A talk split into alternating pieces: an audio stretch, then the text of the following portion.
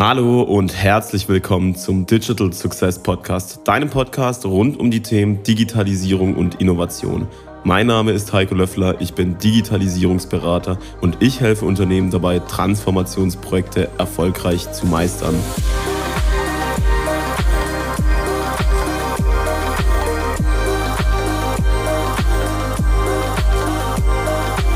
In der heutigen Folge spreche ich mit Jan-Peter Fondung. Jan arbeitet seit über zehn Jahren als Strategieberater und ist Principal bei MM1. Sein Schwerpunkt liegt insbesondere in den Bereichen Digitalisierungsstrategie, digitale Produktentwicklung und der digitalen Transformation. Und über die Frage, wie Transformation erfolgreich gelingt, spreche ich heute mit ihm. Es ist ein sehr, sehr interessantes Gespräch, deswegen freut euch drauf und wir legen auch direkt los. Der heutige Podcast wird unterstützt von MM1, der Unternehmensberatung für Connected Business. Mit einem umfassenden Leistungsangebot begleitet MM1 Unternehmen in den Branchen Telekommunikation, Mobilität, Finanzdienstleistung und fertigende Industrie bei der digitalen Transformation. Folgt deswegen gerne unserem MM1 LinkedIn-Kanal und entdeckt dort spannende Artikel, Interviews und Expertenbeiträge rund um die Gestaltung der digitalen Zukunft. Wir freuen uns schon drauf und ich freue mich auf die heutige Folge.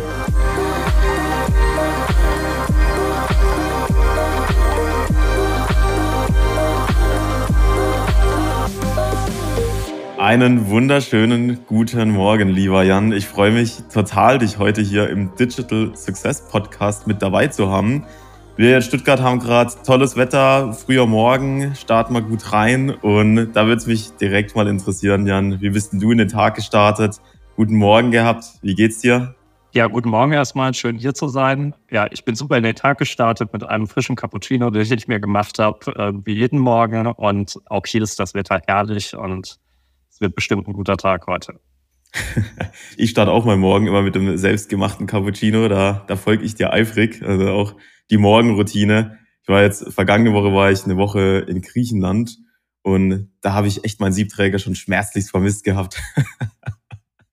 aber gut, aber gut, wir wollen uns heute ausnahmsweise im, im Podcast ja nicht über unterschiedliche Siebträger-Modelle jetzt unterhalten, was bestimmt auch mal ein spannendes Thema wäre, aber, aber in einem anderen Rahmen liegen würde, sondern vor allem über das ganze Thema Digital Transformation.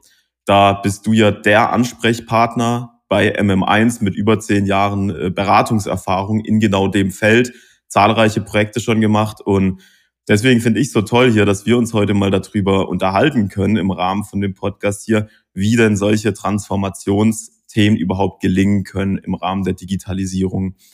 Und um vielleicht hier mal so ein bisschen von der anderen Seite reinzustarten, Jan, da würde es mich mal interessieren, warum meinst du denn, gehen so viele digitale Transformationen teilweise auch schief? Warum klappt es auch manchmal nicht?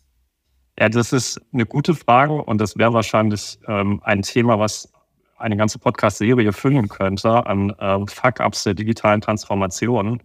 Dinge, die ich bisher erlebt habe, wo Transformationen richtig schiefgegangen sind, waren eigentlich immer, wenn das Zielbild unklar war. Mhm. Das passiert relativ häufig dass ähm, Unternehmen in die digitale Transformation starten, ähm, Prozesse digitalisieren, Produkte digitalisieren oder auch ihre Arbeitsweisen auf ein digitales Modell wechseln, ohne wirklich Klarheit darüber zu haben, was sie erreichen wollen.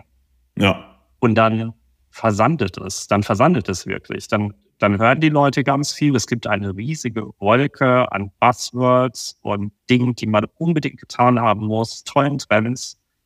Und am Ende ähm, funktioniert nichts mehr wie vorher und ähm, das Kerngeschäft leidet auch noch darunter. Also die Zielsetzung und was sie erreichen will, ist oft ein Knackpunkt.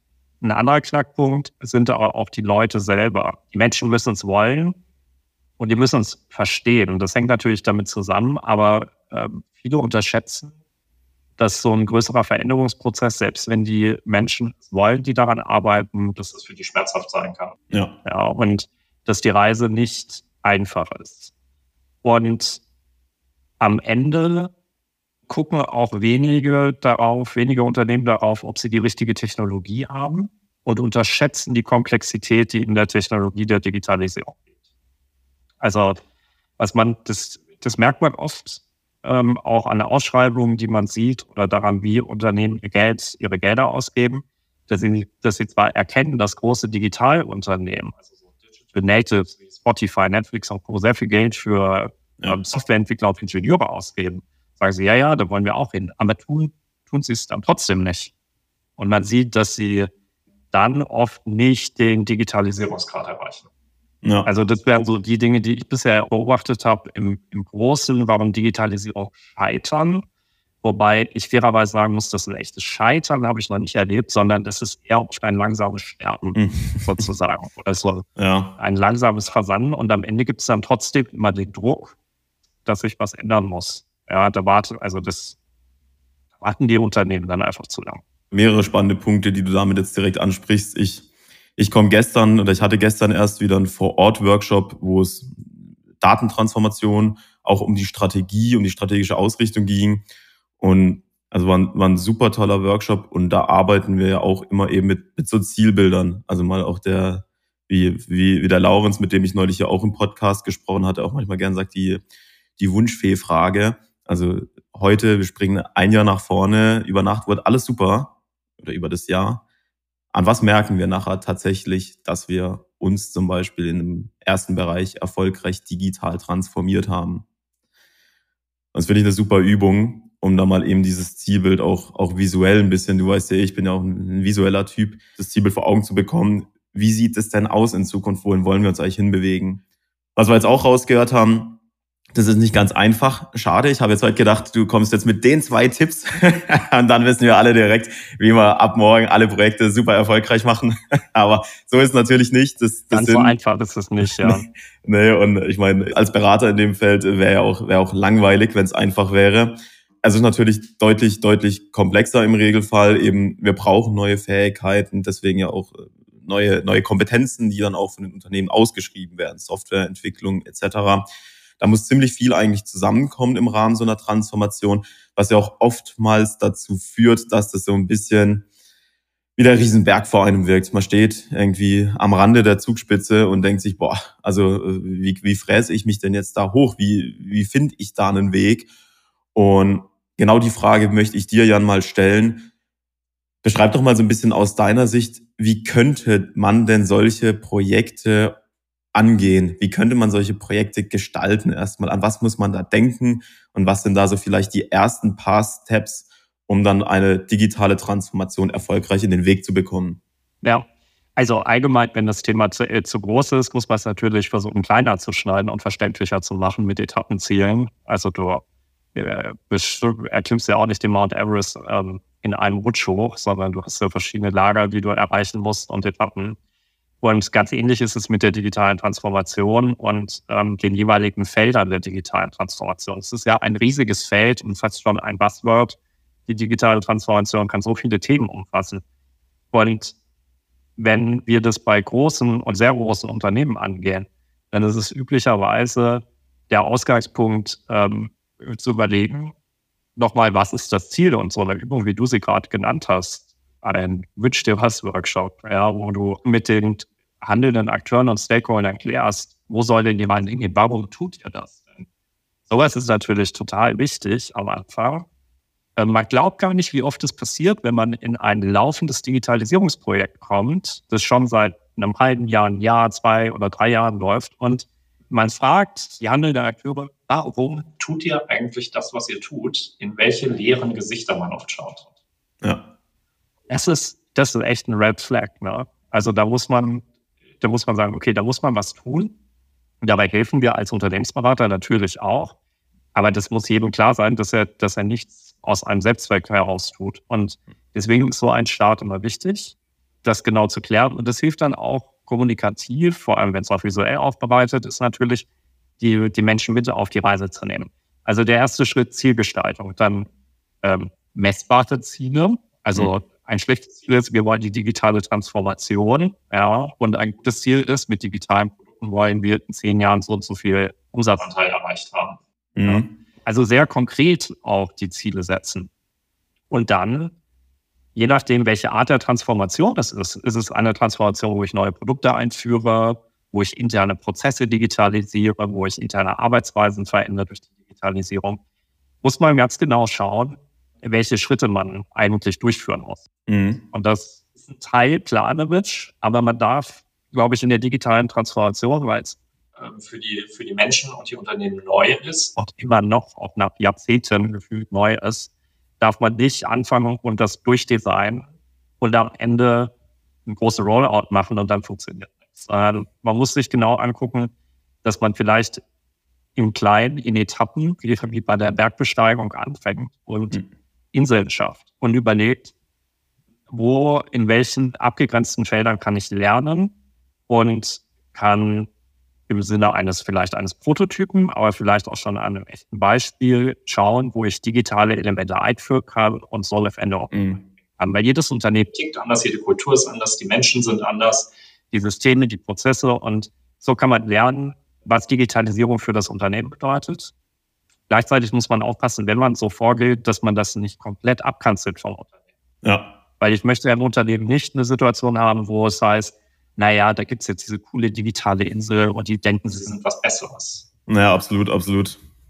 Das ist gefährlich. Ja, das heißt, man muss zwar ein Feld schaffen, wo so etwas ausprobiert werden kann, immer mit dem Ziel, dass die Learnings, die man hat und die Dinge, die man erfährt, dann aufs gesamte Unternehmen ausgerollt werden können. Gleichzeitig muss man, muss man aufpassen, dass das nicht irgendwie ein eigenes Unternehmen im Unternehmen wird. Super spannenden Punkt, weil ich habe da auch vergangene Woche auch nochmal in einem Buch auch was dazu gelesen. So, wie organisiere ich das denn jetzt tatsächlich? Also bilde ich die eigene Division? Separiere ich das vielleicht auch, wie man es teilweise auch im Automotive-Bereich sieht, das komplett erstmal raus aus dem Unternehmen, um wirklich so eine, ja, so, ein, eine grüne Wiese zu schaffen? Aber wie schaffe ich solche Sachen dann auch nachher im Einklang mit, wir haben halt eine Bestandsorganisation, ohne dass die jetzt denkt, irgendwie die, die coole neue Welt, die dürfen da machen, was sie wollen und wir müssen hier in einem ganz anderen äh, Kettenhemd, sage ich jetzt mal, arbeiten. Also wie schaffe ich sowas? Was ich gerade natürlich auch cool fand, du hast natürlich gleich ein super Beispiel für ambitionierte Ziele gebracht. Ich werf die Zugspitze in den Raum, du kommst natürlich gleich mit Mount Everest. Also so geht so geht's ja, ambitionierte Ziele zu setzen. das ist genau der Punkt. Also es gibt ja den es gibt ja die, diese Digitalisierungsphase äh, Aim High, Start Small, Scale Fast. Richtig. Ja. Und das ist es halt auch. Ne? Also man muss schon sagen, das ist nicht nur einfach mal das neue Produkt, das neue 20. Produkt, was ich in meinem äh, großen Produktportfolio einführe, oder ja. ein kleiner Reporting-Prozess, in dem ich Daten erhebe, sondern es ist, es ist ein großes Thema. Aber, und ich habe da manchmal das Gefühl, dieses Start Small, mhm. ähm, das wird oft übersprungen. Und wenn du gerade das Beispiel jetzt im Automotive-Umfeld, in dem ich selber nicht unterwegs bin, nicht im Automotive-Umfeld unterwegs, aber ich lese ja, was in der Presse steht. Und da habe ich manchmal das Gefühl, die überspringen jetzt diesen Schritt des Lernens, ja. klein anfangen und lernen, sondern die sagen direkt API und wir skalieren das sofort mit mhm. Organisationen mit Hunderten und Tausenden von Entwicklern. Und dann wundert sie sich, dass das ruckelt und nicht sofort funktioniert. Und ich bekenne die Unternehmen jetzt nicht und ich weiß nicht, ob sie vorher in kleinen Erfahrungen gesammelt haben, aber das sieht erstmal von außen nicht so aus. Mhm. Ich glaube, da liegt echt die Krux drin. Also, das, das ist, glaube ich, echt so ein richtig so ein Tipping Point, wie ich, wie ich echt diese Sachen zwischen Move Fast, also in einem, in einem kleinen sinnvollen Schritt einen ersten Erfolg zu feiern und das aber dann auch nachher skalierbar zu machen, wie ich diese, diese Sachen zusammenbringe. Ich glaube, da hängt echt extrem viel mit zusammen, wie ich nachher so eine, so zum Beispiel ein digitales Produkt auch erfolgreich am Markt etablieren kann. Du hattest jetzt vorhin das auch schon beschrieben mit den, also mit den Inseln, irgendwie bei Mount Everest dann eine Basecamp und dann die entsprechenden Camps, die dann dort folgen. Mm. Und du hast das auch so ein bisschen schon ich habe es auf jeden Fall so verstanden, in Richtung Organisation hast du da angespielt. Also, ne? Wir sehen immer noch viel traditionell sinnvoll daher kommt im, im Wasserfallansatz. Ähm, wir wissen ganz genau, was wir entwickeln, deswegen wir können klare Meilensteine über eine lange Zeit auch setzen, um am Ende abzusichern, dass zum Beispiel ein Hardwareprodukt oder ähnliches dann auch gut durchentwickelt wurde und dann auch nachher fertig in der entsprechenden Qualität zur Verfügung steht. Jetzt haben wir ja so ein bisschen neue Herausforderungen in der digitalen Welt. Eben haben wir schon am Anfang dazu gesprochen. Neue Bereiche, deutlich softwarelastiger natürlich. Also bringt ja das, der Begriff Digitalisierung auch mit sich. Da würde mich jetzt mal interessieren, wie schaffe ich es denn jetzt als Unternehmen, eine Organisation, eine Projektorganisation aufzubauen, um diese, dieses Lernen in diesen einzelnen Etappen, in diesen einzelnen Camps, wir denken wieder an das Basecamp und die folgenden äh, Camps bei Mount Everest, wie man das umsetzen kann. Was so da deine Erfahrungswerte sind, Jan, und wie du da, wie du da vorgehst, was du da empfehlen würdest. Ja, also wichtig ist erstmal zu unterscheiden, gibt es, also weil du gerade die Tipping Point erwähnt hast, ne? das ist ja das, womit es eigentlich losgeht. Und da gibt es hm. Zwei Elemente. Entweder da gibt es ein proaktives Unternehmen, das sagt, wir, wir starten jetzt damit und wir probieren das aus. Oder der Laden brennt, die Burn, klassische Burning-Plattform, wo man sagt, naja, die sind gerade schon am absteigenden Ast mit ihren Bestandsprodukten, ähm, mhm. Prozessen und sonst was. Die haben echte Probleme, die müssen jetzt. Die haben jetzt den Zwang. Wenn ja. ich es mir aussuchen kann, ist mir letzteres lieber, weil man hat keine Diskussionen mehr darüber, warum tut man eigentlich. Die, die Schmerztablette. Ähm, ja, genau. Das ist so. Ja. Also ja. Das, das ist in der Veränderung, im Veränderungsprozess einfacher. Man wünscht sich natürlich immer proaktives Management. Das ist aber ein längerer Weg natürlich.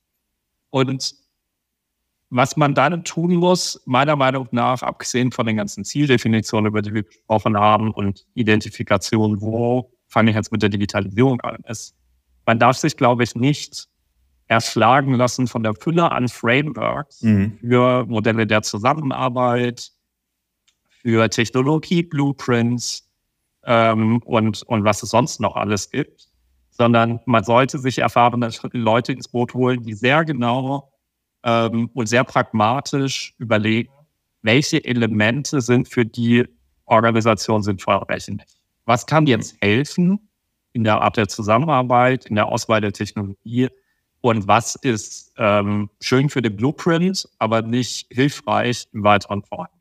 Ja, also ein, ein klassisches Beispiel sind die ganzen äh, skalierten agilen Frameworks für die Zusammenarbeit.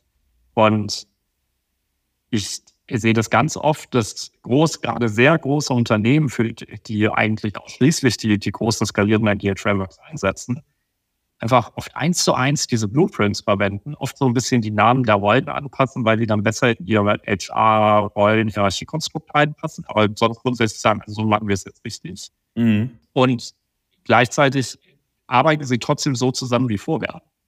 Mhm. Da denke ich mir dann oft, da ist was verloren gegangen. Also man hat, man hat quasi sich mit diesem riesigen Prozess und dem Framework beschäftigt und weniger damit, wie wollen wir in Zukunft zusammenarbeiten und was ist ähm, pragmatisch sinnvoll und hilft uns wirklich voranzukommen.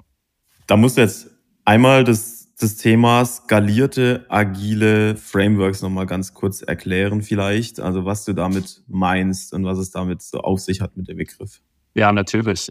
Es gibt ähm, seit dem, ich würde sagen, seit dem Jahrtausendwechsel ungefähr einen äh, immer größer werdenden Hype um Agilisierung im mhm. Unternehmen.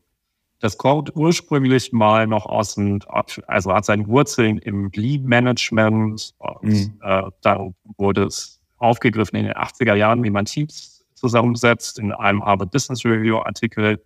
Ähm, The New New Product Development ähm, Game kann ich nur empfehlen, ganz spannender Artikel. Da ging es auch um Hardwareentwicklung, gar nicht um Softwareentwicklung.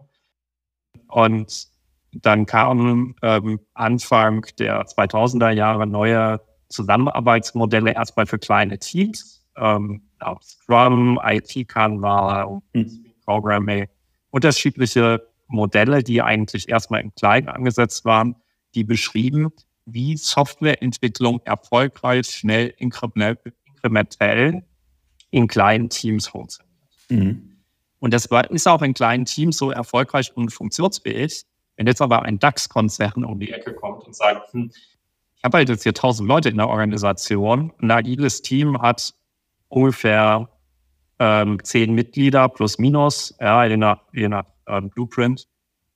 Dann muss ich die ja trotzdem irgendwie zusammen an was Größerem arbeiten mhm. lassen. Und als ähm, das erkannt wurde, wuchsen auf einmal skalierte agile Frameworks aus dem Boden, die so ein bisschen auch wieder den Schritt zurück machten zu klassischen Wasserfall Stagegate vorgehen, wo ich eigentlich von Lastenheft, Schichtenheft komme, äh, eine Designphase habe, eine Umsetzungsphase, also sehr, sehr klassische Phasenmodelle oder V-Modelle aus mhm. ähm, weil etwas länger geplant wurde, stärker synchronisiert wurde. Man musste Rollen der einzelnen Modelle auf einer höheren Ebene haben. Man hatte plötzlich Hierarchien. Das sind alles Dinge, die man eigentlich im klassischen Agieren nicht hat. Und das ist auch oft die Kritik an diesem skalierten agilen Modell. Und was völlig untergeht, ist, egal welche, ob ich jetzt ein äh, Scrum einführe nach Scrum Guide oder ein Scaled Agile Framework nach Scaled Agile, alles Frameworks sind für die Zusammenarbeit. Es gibt grundlegende Prinzipien des agilen Arbeitens, die größtenteils sogar auf Management beruhen, die, die davon handeln, wie Menschen miteinander kommunizieren, dass man pragmatisch an Lösungen arbeitet, dass man versucht, Dinge fertigzustellen, dass es erstmal wichtig ist, miteinander direkt zu kommunizieren, bevor man irgendwie lange Pamphlete schreibt, die dann geduldig irgendwo rumliegen. Also eigentlich so, so Basisdinge der Zusammenarbeit, die dann wieder in den großen eskalierten Modellen fast in den Hintergrund rücken. Ja. Obwohl sich die interessanterweise die Erfinder dieser Modelle, die auch dann die Trainings geben, sehr stark darauf fokussieren, Prinzipien ähm, zu vermitteln in den Trainings. Aber gleichzeitig mhm. wird das in der Organisation oft nicht gehört, meiner Meinung nach. Ja, das, also mit so Frameworks hat das ja oftmals den, den Effekt. Also da gibt's eben echt eine Hülle und Fülle, das hast du ja auch am Anfang gesagt, an Frameworks in dem ganzen Kontext der digitalen Transformation. Da kann ich ja ein Fass aufmachen ohne Ende. Und dann haben wir wieder genau diesen Berg am Anfang, wo ich denke, also ich habe zu, sage jetzt mal, ich habe ein skaliertes agiles Framework, wie ich irgendwie die Organisation handhaben kann. Ich habe Frameworks, wie ich technologisch an die an die Auswahl nachher meiner Dinge rangehen kann. Ich habe jetzt noch fünf Strategie-Frameworks, wie ich optimal zu meiner zu meinem Bild der Zukunft komme. Ich habe ein Change Management Framework und so weiter und so weiter und so weiter. Ich glaube, das mal aufs Wesentliche runterzudampfen, das tatsächlich auch hier ein absolut essentieller Punkt, gerade wenn man da am Anfang der Reise ist. Und deswegen sehe ich es auch so, sind so diese, diese Prinzipien auch gerade in der agilen Arbeit einfach extrem wichtig. Wie, nach, nach welchen Prinzipien handle ich denn, um vielleicht etwas agiler, als ich es bisher gemacht habe, zu arbeiten? Und meine persönliche Meinung, da muss man sich dann auch nicht immer zu 120 Prozent eben an diesen Blueprint dann nachher halten und alles en Detail so machen, sondern ich halt muss halt nachher schauen, welche Puzzlestücke helfen mir. Ist es zum Beispiel einfach nur, dass ich mich darauf konzentriere, in gewissen Zeiteinheiten konkrete Inkremente oder halt Ergebnisse, einfach klar umrissene Ergebnisse zu erzeugen. Wenn mir das schon hilft, dann, dann ist das super. Ja, genau. Also das, und um da nochmal kurz drauf einzugehen, was glaube ich wichtig ist, ist, wenn man, wenn man das versteht, dass man das anpassen muss für das jeweilige Unternehmen, dann braucht man aber auch jemanden, der versteht, warum bestimmte Elemente in einem Framework da sind, wo sie sind und warum sie so sind, wie sie sind. Weil hinter all diesen Elementen stehen oft Management-Theorien, die gar nicht aus dem Agilen herauskommen, ja, sondern ähm, aus, ganz, aus ganz unterschiedlichen Richtungen, aus, aus äh, der Psychologie, aus, aus der Betriebswirtschaft, aus der Organisationstheorie, Systemtheorie. Und in dem Moment, wo ich verstehe, warum in einem in Blueprint zum Beispiel bestimmte Meetings in einer bestimmten Regel angesetzt sind oder warum ein bestimmter Teilnehmerkreis so groß ist, zum Beispiel bei Planungsmeetings, hm. dann kann ich auch etwas bewerten, ob das Element für mich richtig ist und ob ich es rausnehme aus meinem Modell oder ob ich es beibehalte. Oder ob ich es vielleicht unabhängig eines Blueprints nur dieses Element übernehme.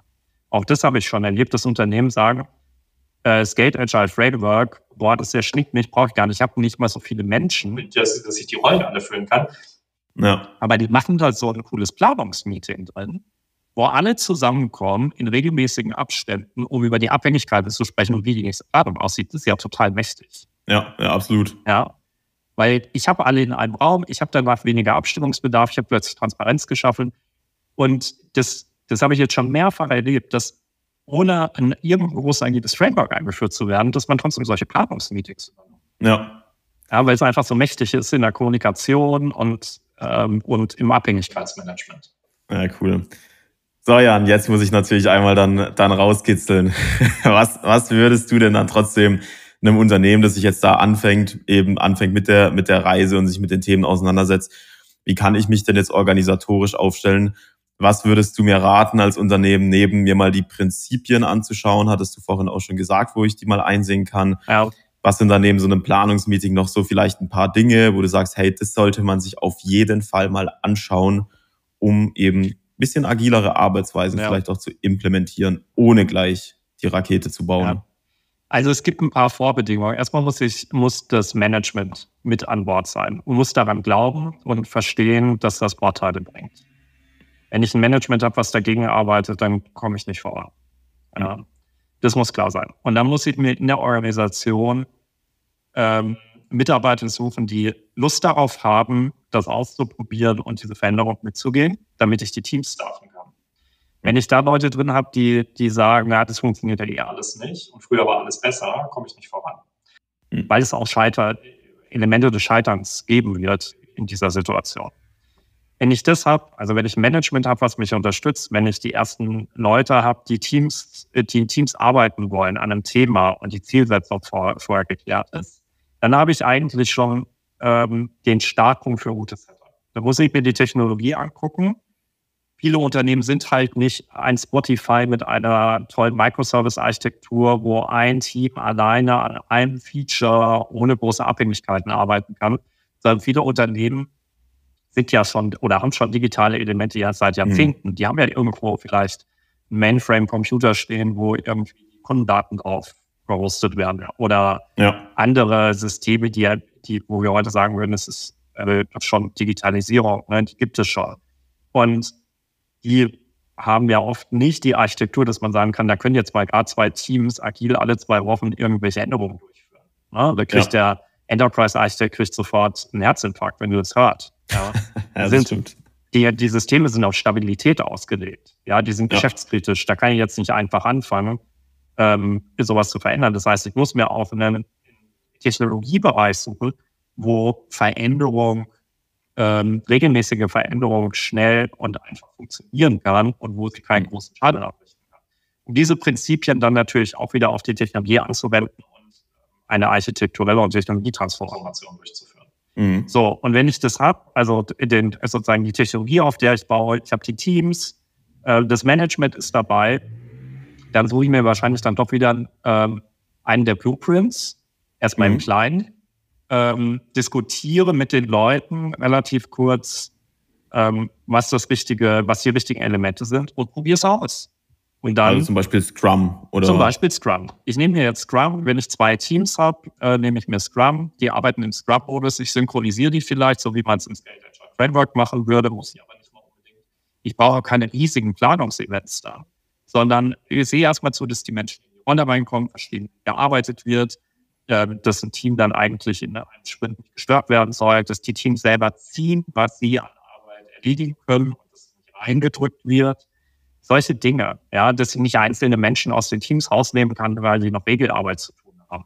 Ja, ja sondern dass die, dass die in diesem Team arbeiten sollen. Und wenn das verstanden ist, dann kann ich natürlich anfangen, das auch größer, größer zu denken. Und dann, wenn ich mal fünf oder zehn Teams habe, dann macht es Sinn, plötzlich einen Überbau zu haben, der das synchronisiert. Ja, das ist dann einfach notwendig. Ja, das ist also echt spannend. Ich glaube, genauso sollte man es auch angehen. Und so ist auch meine Erfahrung, dass das so auch gut klappt, wenn man sich eben zu Beginn mal schaut, eben was kann ich denn jetzt einfach rausnehmen, im Kleinen wieder startet, um, um auf das von dir auch eingangs genannte Zitat zurückzuführen, eben mal klein zu starten, da auch schnell dann zu starten und dann danach die Skalierung im Kopf zu haben aber sich dafür mal guckt, was, was gibt's da für passende Dinge, was gibt's da auch schon für, für Blueprints, wo sich ja Leute viele Gedanken dazu gemacht haben. Ich glaube, auch hier ist wichtig zu erwähnen, dass man nicht immer bei Null beginnen sollte, sondern einfach mal schaut, was gibt's am Markt, was, was bietet sich davon an und was kann mir nachher auch helfen, ohne dass ich mich in ein Korsett reindrück. Ähm, ich glaube, das ist extrem wichtig. Scrum hatten wir angesprochen, dann eben das skalierte agile Framework, das findet, findet man ja auch unter dem Begriff Safe da gibt's ja auch online ganz schönes, ähm, ganz schönes klickbares Framework, wo man sich die unterschiedlichsten Sachen dann auch toll, toll anschauen kann. Was mich jetzt noch, wir kommen so langsam Richtung, Richtung Abschluss, was mich jetzt noch interessieren würde, Jan, eingangs hatte ich gesagt, du hast ja schon zehn Jahre Strategieberatung so langsam hier oder über zehn Jahre Strategieberatung im Bereich Digital Strategy und Transformation. Was sind deine Top Learnings, die du eigentlich aus diesen Jahren mitbringst, wo du auch sagst, Mensch, also die haben mich in den Projekten eigentlich echt einen Schritt dann weitergebracht? Ja, also ich glaube, eins der größten Learnings der letzten fünf Jahre war, dass äh, agile Modelle keine notwendige Bedingung für, für digitale Transformation sind. Es gibt oft genug Situationen, wo ein ganz klassisches Vorgehensmodell auch Digitalisierung fördert. Ja. Wenn ich vorher weiß, wo die Reise hingeht, wo klar ist, was sich verändert, wenn ich nichts Neues aufbaue und auch nicht, nicht, nicht viel Neues lernen muss, dann weiß ich gar nicht, ob ich der Organisation unbedingt diese, ähm, die Veränderung in der Zusammenarbeit auch noch zumuten muss. Denn es ja. ist manchmal ganz vorteilhaft, ein klassisches Modell zu wählen, mit dem sich jeder auskennt und wohlfühlt, ähm, weil am Ende geht es darum, etwas zu liefern. Mhm. Und wenn ich in der Transformation nicht, nicht schnelle Erfolge habe und da zählt wieder, die, zählt wieder die klassische Veränderungstheorie und Change-Theorie, ähm, alles, was dazu geschrieben wurde, äh, von Kotter, ähm, weil viele andere, die darüber geschrieben haben, ich muss auch am Anfang schon beweisen, dass es funktioniert. Ich kann mir nicht viel Zeit lassen. Ja, ich brauche Quick Wins. Und da kann auch ein klassisches Modell. Also da darf man nicht dogmatisch vorgehen. Das ist ein großes Learning. Ein anderes großes Learning ist, ähm, die richtigen Leute dabei zu haben. Die Leute müssen Bock darauf haben, eine Veränderung zu machen. Wenn ich da, wenn ich, man glaubt gar nicht, wie viel Schaden ein Störer und ein Bremser und dann geht es auch darum, schnell solche Menschen zu identifizieren und an, an die Seitenlinie zu stellen und zu sagen, guck's dir an, überleg dir, ob du Teil dieser Reise werden willst, weil die Reise wird nicht jeder ja. mitgehen. Die Erkenntnis, dass mhm. es Menschen gibt, die diese Reise nicht mitgehen werden, die gehört dazu bei der Plattform. Mhm. Die ist hart für ein Unternehmen, was bisher funktioniert hat, aber das ist bei Veränderungsprozessen so. Mhm. Und je schneller ich das klar habe, umso eher komme ich voran. Mhm. Und ähm, dann wieder um den Zirkel zum Anfang zu bringen. Also jedes Mal, wenn wir etwas später in so eine Transformation reinkommen, weil oft gibt es ja gar nicht so ein klares Anfang und Ende so, so einer digitalen Transformation, ähm, ist mir klar geworden, wie viel Mehrwert es eigentlich bringt, nochmal nicht klar runterzuschreiben, was sind die Ziele und wie will ich diese erreichen. Man wundert sich, wie viele Unternehmen Agilisierung, digitale Transformation, neue Architekturmodelle einfach nur aus Selbstzweck umsetzen, ohne zu überlegen, ob das, warum sie das tun. Ja. Und das ist echt erstaunlich. Ja, drei, drei Punkte, die, glaube ich, echt essentiell sind auf der Reise. Also beim letzten auch da, glaube ich, ist total so. Ähm, auch auch bei, bei, dem, bei dem richtigen Teamschnitt am Anfang, gerade wenn ich eben so einen schnellen Erfolg erzeugen möchte, du hast in deinem zweiten Punkt erwähnt, dann muss ich halt schauen, dass das Team dann eben schon ambitioniert und mit Motivation dabei ist, dass man da einfach, das ist ein komplexes Thema, ist ein schwieriges Thema, wobei, wo die Erfahrung oftmals dann am Anfang noch nicht da ist. Die Möglichkeit, die Erfahrung aufzubauen. Danach geht's ja im Regelfall beim zweiten, dritten Folgeprojekt, wo ich schon Erfahrung gesammelt habe als Unternehmen, auch schon deutlich schneller. Aber deswegen ist halt gerade so wichtig am Anfang da mögliche Störgrößen auch oder Störgrößen, die vermeidbar sind, nicht unbedingt dann direkt von Beginn an zu implementieren. Ich fand es auch cool, im ganzen Kontext der Agilisierung, da trifft man ja oft auch so ein bisschen, ja, also fast schon, fast schon Gläubige an das Thema Agilisierung, so nach dem Motto, Wasserfallvorgehen ist immer schlecht, es muss immer agil sein. Glaube ich nämlich auch nicht. Ich glaube, ähm, die Mischung macht's, die Situation macht's, weiß ich ganz genau, was ich machen möchte oder eben nicht. Wie sind wir in Bezug zu safety-relevanten Themen? Da möchte ich auch auf die Folge mit dem, mit dem Dirk Slamer noch verweisen. Ähm, da haben wir das auch, das Thema diskutiert. Und so muss ich halt nachher eben, wie die ganze Folge ja so ein bisschen ähm, unter dem Licht stand, mir die richtigen Dinge nachher auswählen, die dann funktionieren. Jan, das war echt ein super spannendes Gespräch. Ähm, ich fand das echt sehr, sehr toll. Das hat mir großen Spaß auch gemacht, mit dir hier den, das Interview hier zu führen. Jetzt zum Abschluss Gibt es noch irgendwas, das du den Zuhörern und den Zuhörerinnen mitgeben möchtest? Und da muss natürlich noch sagen, wo man dich denn auch finden kann. Ja, äh, erstmal auch vielen Dank für das Gespräch, auch super. Ähm, was ich den Zuhörern mitgeben will, überlegt euch einfach gut, warum ihr das tut, was ihr vorhabt. Und dann überlegt euch, ähm, richtige Leute mit dabei dazu zu holen, die auch abschätzen können, was euch hilft. Ähm, und vergesst nie, dass alle neuen ähm, Prozesse, die ihr einführt, nicht zur Selbstbeschäftigung da sind. Sondern dass ihr am Ende ein Ziel erreichen wollt und dass ein, ein Outcome generiert werden soll und nicht nur ein Output. Ja. Mhm. Und ähm, ich glaube, das ist total wichtig, wenn man das in meinem Hinterkopf behält. Ja, wo kann man mich finden? Ähm, ich würde jetzt sagen, mein LinkedIn, äh, das ist so immer das Einfachste, äh, meinen Namen eingeben, äh, mir gerne eine Kontaktanfrage schicken und mich anschreiben. Ich freue mich immer über neue spannende Kontakte. Ja, und äh, ich fand das Gespräch sehr, sehr interessant und hat mir viel Spaß gemacht, mit dir heute zu sprechen heute.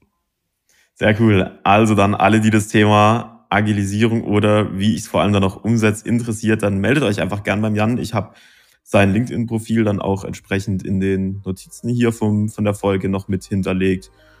Und deswegen sage ich, Jan, ich wünsche dir einen wunderschönen Tag noch. Hat mich gefreut und dann mach's gut, wir hören uns. Vielen Dank, dir auch einen schönen Tag.